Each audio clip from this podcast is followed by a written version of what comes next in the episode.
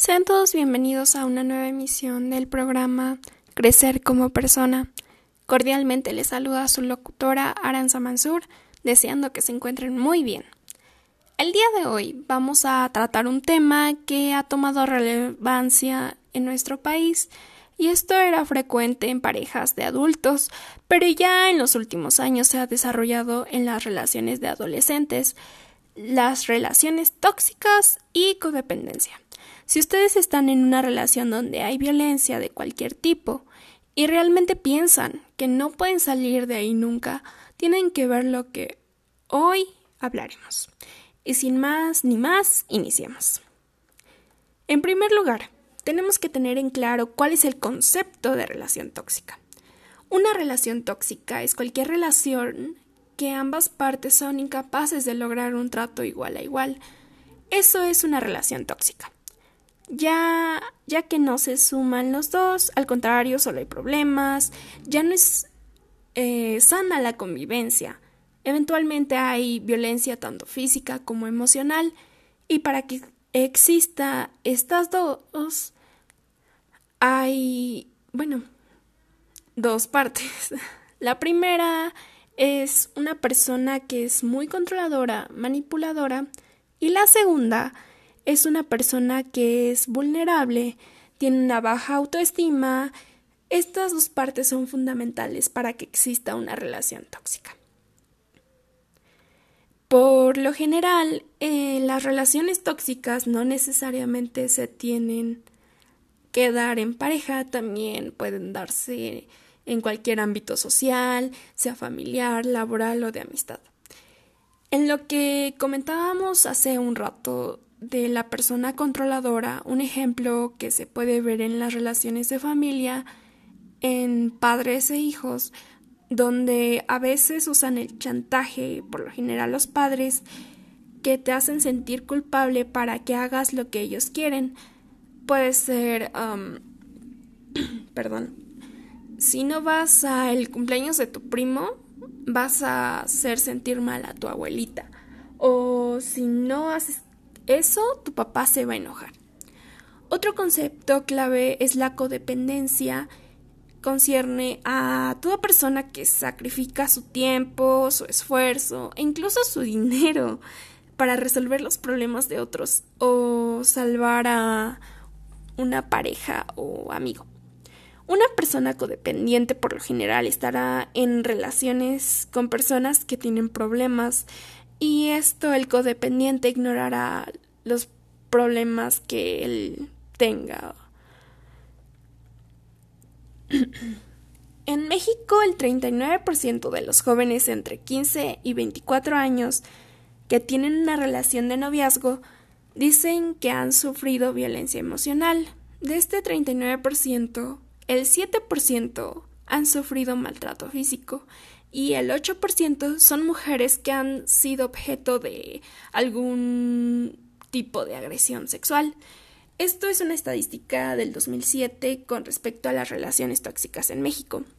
En nuestro país siempre eh, se ha caracterizado por ser machista. Esta ideología tiene mucho que ver con la codependencia y las relaciones tóxicas, pues la violencia se invisibiliza, no se nombra y se minimiza con comentarios como ay, bájale, no seas amargada, no exageres si ya quisieron muchas estar en tu lugar. O no te falta nada, ¿qué es lo que quieres? Eh, bueno, me enfoco en las mujeres porque por lo general son más vulnerables a pasar por este tipo de situaciones. Muchas personas confunden la violencia solamente con los golpes, violencia física, pero si está agrediéndote verbalmente, si le tienes que dar cuentas del dinero que te dé, sean 10 pesos o la cantidad que te dé, o permanentemente tienes que estar viendo si no se enoja o realmente estás viviendo de, bueno, violencia. Pero lo peor de todo es que a veces las mujeres cuando no hay violencia física, no hay agresiones, Eh, entonces empiezan a pensar que están locas y es una y que es una persona exagerada, empieza a creer lo que diga la otra persona y se ponen a pensar las mujeres, ¿para qué me voy a divorciar? Mm, solo porque tal vez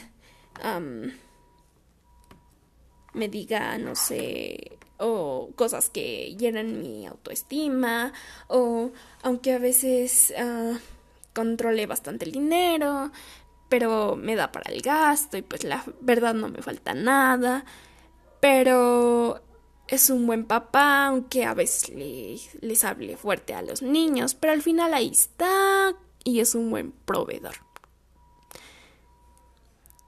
Entonces, el machismo, si, si tenemos este tipo de ideología, es probable que el día de mañana se padezca de codependencia de alguien o a llegar a tener una relación tóxica.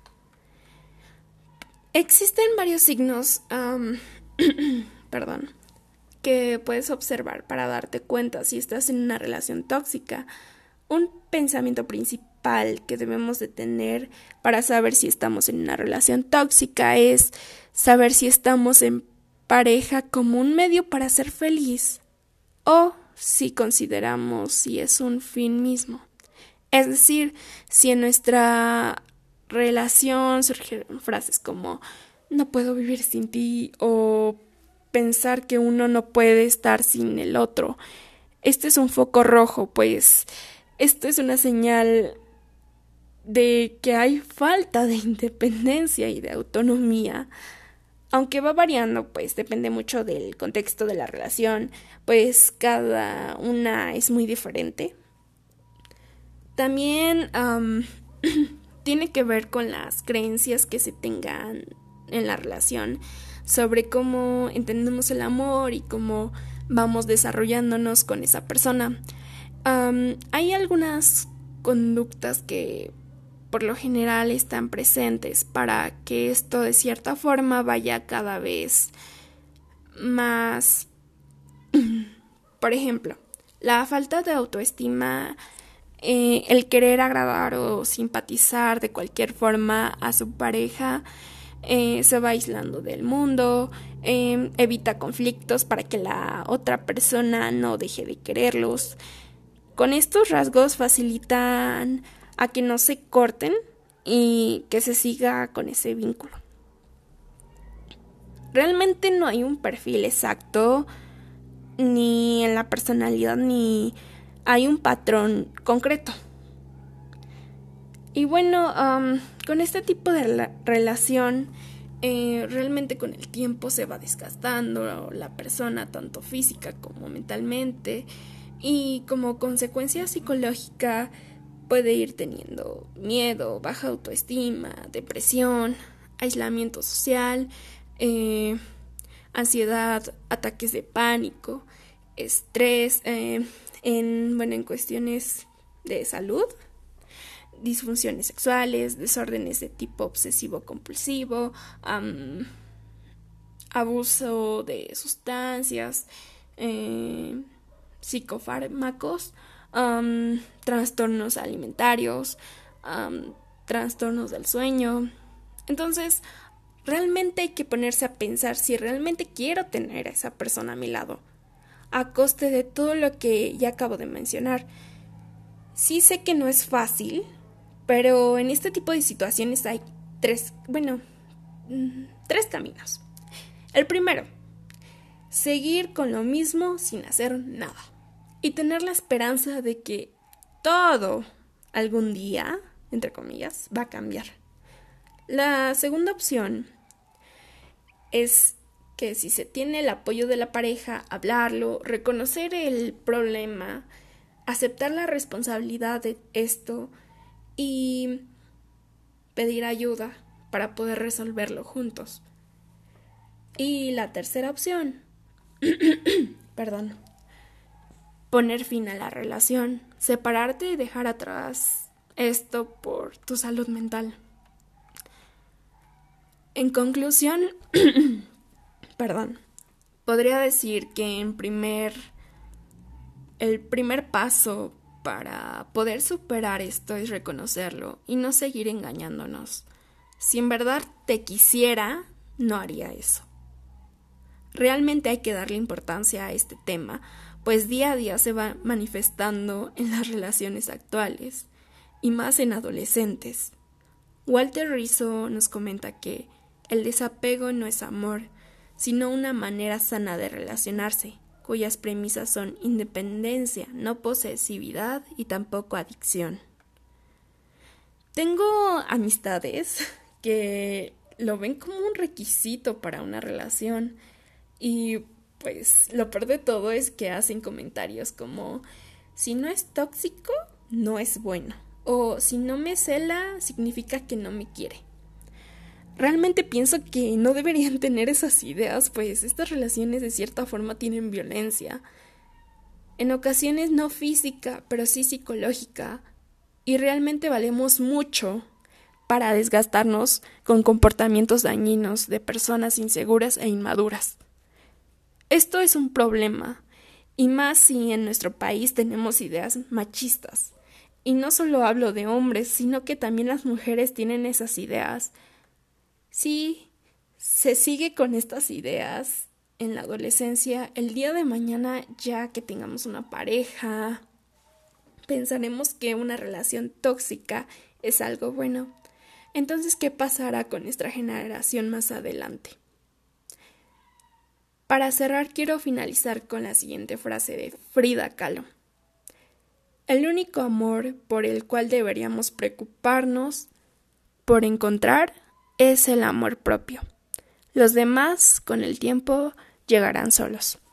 Muchas gracias a todos los que nos escucharon. Que pasen un feliz día.